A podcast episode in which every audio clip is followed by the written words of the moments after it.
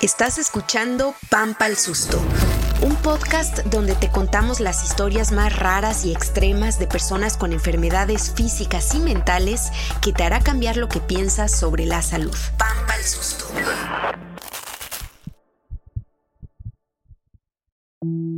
Hola, soy Mari Carmen Clement y esto es Pampa al Susto.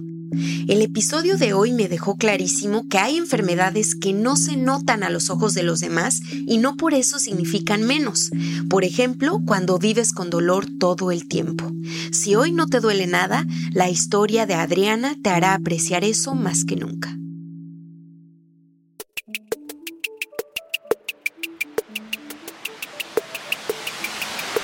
Era el año 2010 en la Ciudad de México. Adriana tenía 25 años en ese entonces y estaba estudiando su internado en la carrera de medicina. Llegaba a casa agotada de tanto trabajar, de las guardias nocturnas y lo que más quería era dormir. Pero algo raro empezó a suceder cuando dormía. Como si tuvieras toques eléctricos y, y brincas. Estás dormido y sientes como un toque eléctrico, pero que duele y ¡pum! te brincan las piernas. A Adriana sí le pareció raro que le saltaran las piernas al dormir, pero fue hasta dos años después, mientras estudiaba su maestría en salud pública, que comenzó a preocuparse. El estrés de la maestría yo creo que empezó a desencadenar otros síntomas y se me empezaban como a hinchar las manos. Y se me ponían como los dedos como azules. De ahí en adelante visitó médico tras médico, no recuerda cuántos. Hoy, 10 años después, llevar a cabo hasta lo más cotidiano ya es diferente. Tengo 35 años y a veces siento que tengo el cuerpo de una mujer de 70, 80 años. O sea, no puedo bajar escaleras, no puedo subir escaleras, no sé, o sea, hay cosas, no me puedo levantar de la cama, eh, se me caen las cosas de las manos, se me resbalan las tazas, los vasos. O sea, como si no me sirvieran las manos. Dolor es la palabra que mejor describe lo que siente Adriana. Le duelen las manos, los pies, las rodillas. Pero siento que se me cae el brazo, o sea, se me va a desprender el brazo del dolor. Sentir dolor un rato, cualquiera lo ha experimentado, pero... Yo nunca he dejado de tener dolor. Nunca. ¿Qué rayos tiene Adriana? Era lo que todos se preguntaban. Cuando visitó por primera vez a un médico por la hinchazón que veía en sus dedos, inicialmente pensaron que tenía artritis reumatoide pero las pruebas salieron negativas. También pensaron que podría ser lupus, una enfermedad que al igual que la artritis reumatoide es autoinmune. Los resultados de las pruebas de lupus, negativos. No encontraron nada. La cosa es que estuve ya muy desesperada un momento en que llegué muy desesperada porque empecé a notar cosas que eran ya muy raras, como las caídas, como el que me costaba trabajo subir y bajar escaleras y todo el mundo decía, es porque no haces ejercicio, es porque tus piernas están débiles porque no haces ejercicio. Y yo decía, no, es que de verdad, o sea, siento que se me va la pierna así como si me la jalara. Hasta que en el 2013 un médico reumatólogo logró diagnosticarla. Que por cierto nunca volví a ver, pero fue el mejor reumatólogo que me encontré en mi vida. Me volvió a repetir todos los estudios y de repente me dijo, no, ¿sabes qué? tú tienes fibromialgia porque empezó a detectar puntos dolorosos en mi cuerpo. Adriana tiene fibromialgia, una enfermedad compleja que puede tener diversas causas, pero el mecanismo de daño es el mismo. Lo que eh, encontramos es que los nervios que transmiten dolor están dañados. Él es el doctor Manuel Martínez Lavín, médico especialista en fibromialgia, que trabaja en el Instituto Nacional de Cardiología Ignacio Chávez en la Ciudad de México. Explica que la fibromialgia es difícil de diagnosticar porque a diferencia de la mayoría de las enfermedades, los cambios que genera en el cuerpo no se pueden ver ni medir. En ese sentido, es una enfermedad invisible. Entonces, cuando van al médico, le dice, todo está bien. El dolor está en tu cabeza, te lo estás imaginando. Y las pacientes van a múltiples médicos que no las encuentran qué es lo que tienen. Eso causa eh, una gran desorientación y empeora la situación. La mayoría de los casos de fibromialgia se asocian con haber pasado por eventos traumáticos como situaciones de abuso y también se asocian a estrés de todo tipo. Puede ser estrés emocional, puede ser también estrés físico, accidente automovilístico, puede ser un estrés infeccioso. O también podría ocurrir por un fallo en los genes y ser hereditaria. Y en estos casos, con frecuencia hay la historia familiar de eh, problemas similares. Adriana, cuando recién la habían diagnosticado, visitó la Asociación Mexicana de Fibromialgia y ahí le explicaron todas estas potenciales causas. Y yo estaba intentando saber cuál era ese suceso más horrible que me pasó en la vida y yo creo que fue mi internado de pregrado de medicina, ¿no? Donde no dormía, tenía guardias, era fue un año muy cansado y ese año empecé a sentirme mal, pero yo pensé que era el cansancio de no dormir. Quizá nunca tenga claro cuál fue la causa.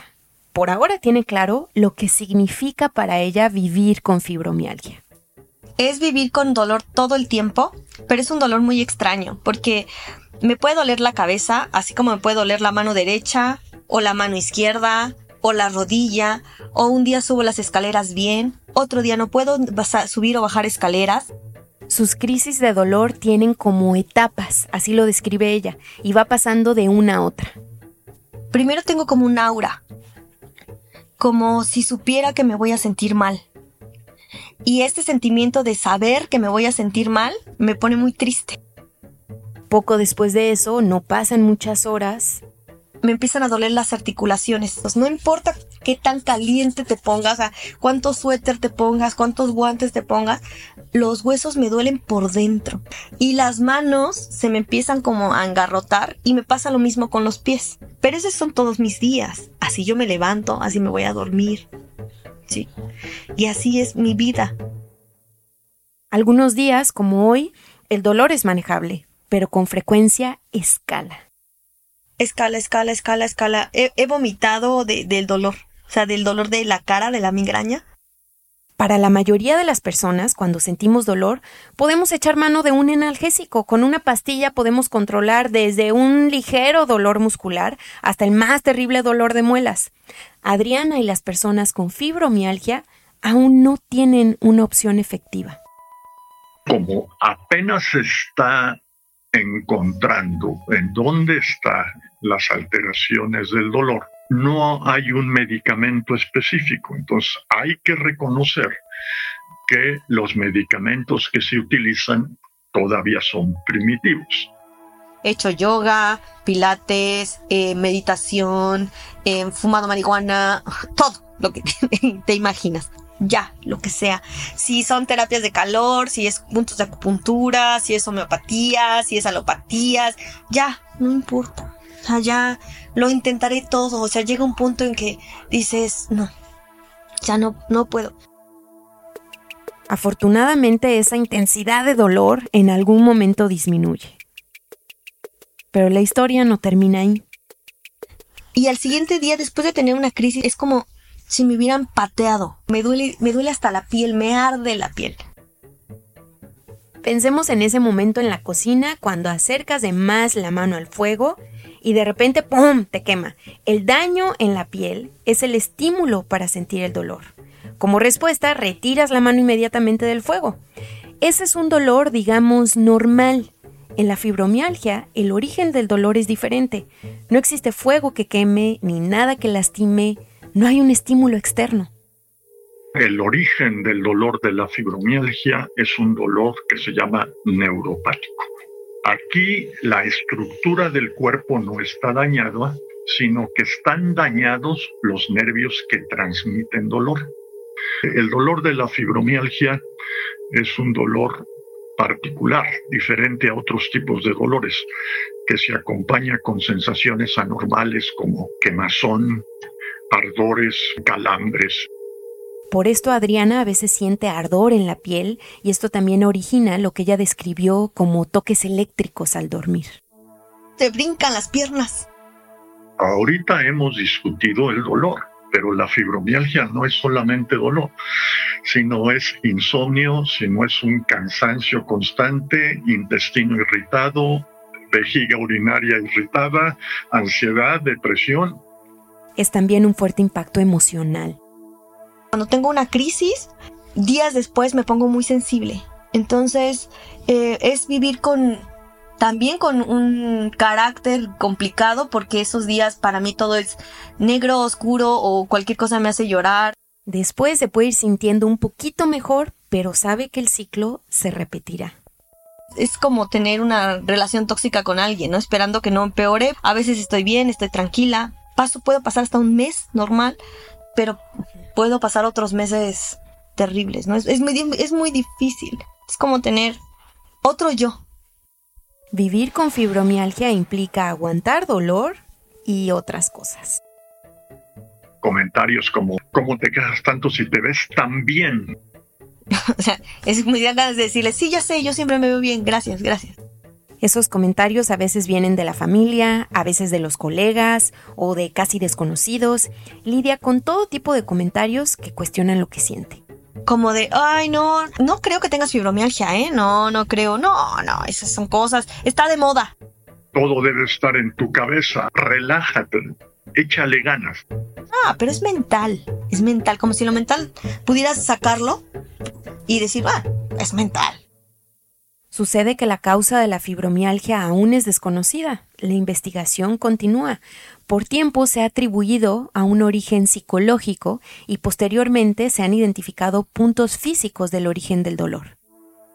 Cuando empezaron a encontrar puntos dolorosos, que sí había dolor real y las tomografías señalaban los puntos dolorosos, yo decía, ah, quisiera que todo el mundo, que todo el mundo lo conociera.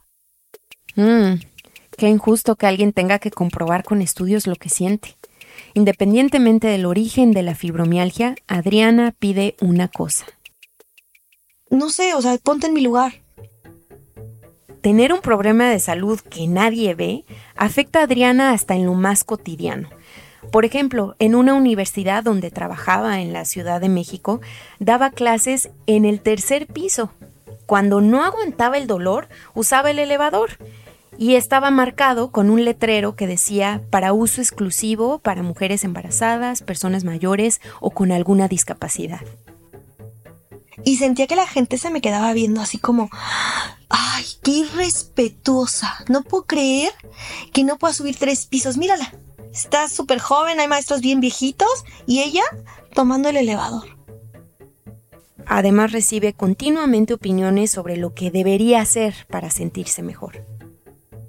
Y sí me decían mucho, me decían, ay, pero bueno, si dejaras de estresarte, te sentirías mejor.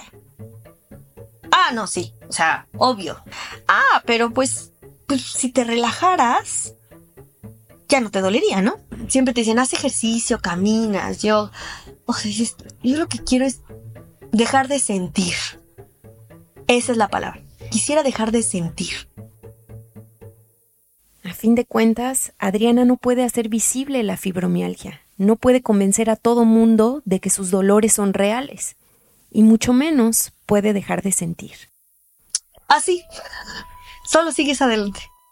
Hasta ahora logro imaginar a Adriana lidiando en su habitación con los dolores, pero la realidad es que ella no vive encerrada en su cuarto. Adriana suele ser una mujer movidísima. Quiero indagar más cómo es trabajar y pensar y vivir una rutina con fibromialgia. Adriana está en la oficina, batalla por concentrarse con ese dolor en el cuerpo, no rinde igual. Se me escapan las palabras de la boca, o sea, tengo la idea, no puedo expresarla. Son las 7 de la tarde y por fin va de regreso a casa. Va manejando su auto, se propone dar la vuelta, pero... ¿Cómo prendía las intermitentes? No recordó cómo se prendían, pero llegó bien a casa. Se dirige a su departamento, donde ha vivido más de cinco años, y quiere abrir la puerta. ¿Cómo? cuál era la, llave para abrir mi puerta? O sea, mi puerta, de que he vivido cinco años. ¿Cuál es la llave de la puerta? Tiene que intentar todas las llaves hasta que logre entrar. Luego decide descansar y prepararse un café con la cafetera que usa todos los días. ¿O cómo se preparaba el café en esta cafetera? Eh, no lo recuerda. Entonces prefiere distraerse un rato con su serie favorita. ¿Cómo le hacía yo para conectar la, la televisión a la computadora? Uy, a mí me pasa lo mismo. A mí se me olvida todos los nombres y se me pierde todo. Yo igual soy bien distraído. No es distracción. Una cosa es que sea distraído que vayas a la cocina y digas, ¿a qué vine? ¿No? O que eh, prenda la computadora y digo, ay, ¿a qué la aprendí? A que de repente te quedes como como con un IQ de, menos mil y digas, ¿cuál era la, llave para abrir mi puerta? O sea, mi puerta, de que he vivido cinco años con la, la misma puerta. Me quedo viendo las llaves y digo, ¿cuál es la llave de la puerta? Estos efectos de la fibromialgia frustran a Adriana más que el dolor. Siento que un día va a pasar y que te lo juro que me van a tener que encerrar porque no voy a, no voy a saber ni cambiarme. Te digo que siento que a veces tengo la mente de, y el cuerpo de una mujer de 80 años, o sea. Adriana estudió medicina en el Instituto Politécnico Nacional en México. Hizo una maestría en la Universidad de Harvard y un doctorado en temas de salud pública. Actualmente maneja un alto grado de responsabilidad y tiene varias personas a su cargo quisiera que la gente supiera que soy tan inteligente, pero digan, bueno, ¿y esta, esta señora cómo llegó aquí a este puesto, no? yo te les juro que soy lista, o sea, pero ahorita no puedo. ¿Cómo es trabajar con fibromialgia en un contexto laboral y de salud con tantas carencias como el de México? Mi jefa actualmente sabe que yo tengo fibromialgia y ha sido muy comprensiva. Deja de trabajar, vete, o sea, no pasa nada, cierra la computadora o duérmete en la junta. ¿Qué pasaría si su jefa no fuera tan comprensiva? ¿Adriana podría mantener su trabajo teniendo fibromialgia? No, es complicado. Y lo peor de todo es que el sector salud aquí en México pues no, no toma como una incapacidad. O sea, yo no puedo pedir una incapacidad por tener dolor por fibromialgia. Por si todavía faltaba algo más que dificultara lidiar con la fibromialgia, sucede que el 90% de las personas diagnosticadas con fibromialgia son mujeres. Entonces, claro, está, está unado y está pegado de, ah, es que las mujeres así son. Alteradas, eh, sentimentales, eh, así son. Por eso se sienten así. Y detrás de todo esto hay una misoginia importante, ¿no? Son viejas histéricas, este, neuróticas, eh, hay que mandarlas al psiquiatra. Adriana insistió en la urgente necesidad de crear políticas públicas que identifiquen que las personas somos diferentes y por lo tanto necesitamos cosas diferentes.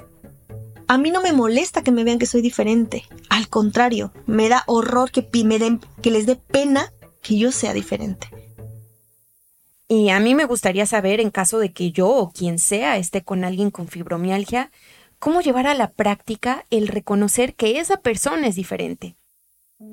Sea comprensivo, porque por ejemplo me puede, me puede pasar en un centro comercial, o antes de entrar al cine, o viendo la película en el cine.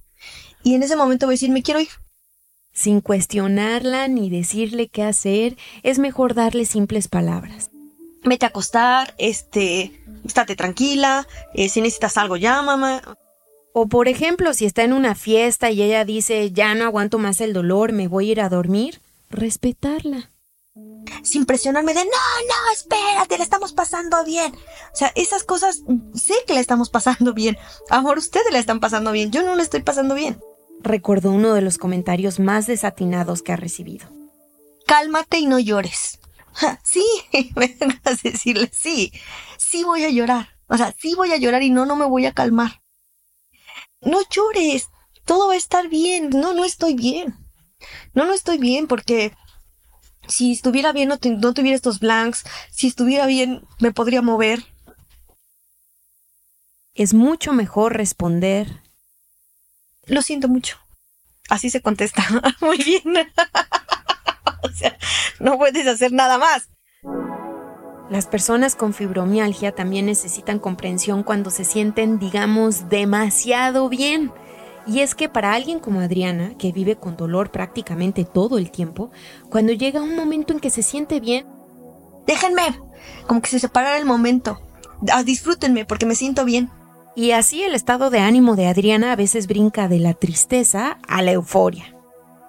Y eso también ha hecho que, que, mi carácter sea complicado, ¿eh? O sea, que la gente diga, mm, ¿qué carácter tan complicado tiene esta mujer? En resumen, en una crisis solo necesita que los demás la apoyen en lo que ella decida hacer en ese momento para sentirse mejor y dejarla tranquila. Y así yo puedo estar, mi mi fibromialgia y yo podemos estar muy felices, muy, muy tristes, llorando las dos en la, sin que la gente se angustie que yo voy a hacer algo más que ponerme triste. Nunca se ha atravesado por mi mente, no quiero vivir más. Sé que por muchas personas que viven fibromialgia lo hacen, sí. Pero em, la verdad es que aquí tengo, tengo todavía muchas cosas que ver y muchas cosas que hacer. Quiero vivir, o sea, quiero vivir. Eso es lo que quiero hacer, quiero vivir. Pampa al Susto es un podcast colaborativo que hacemos Mari Carmen Clement, Itzel Gómez y Aleida Rueda. Carlos Antonio Sánchez se encarga de la producción y diseño de audio. El diseño gráfico lo hicieron Alonso Monroy y Luis Novoa. Escucha Pampa al Susto en tu plataforma de podcast favorita y síguenos en Twitter e Instagram. Gracias por escucharnos.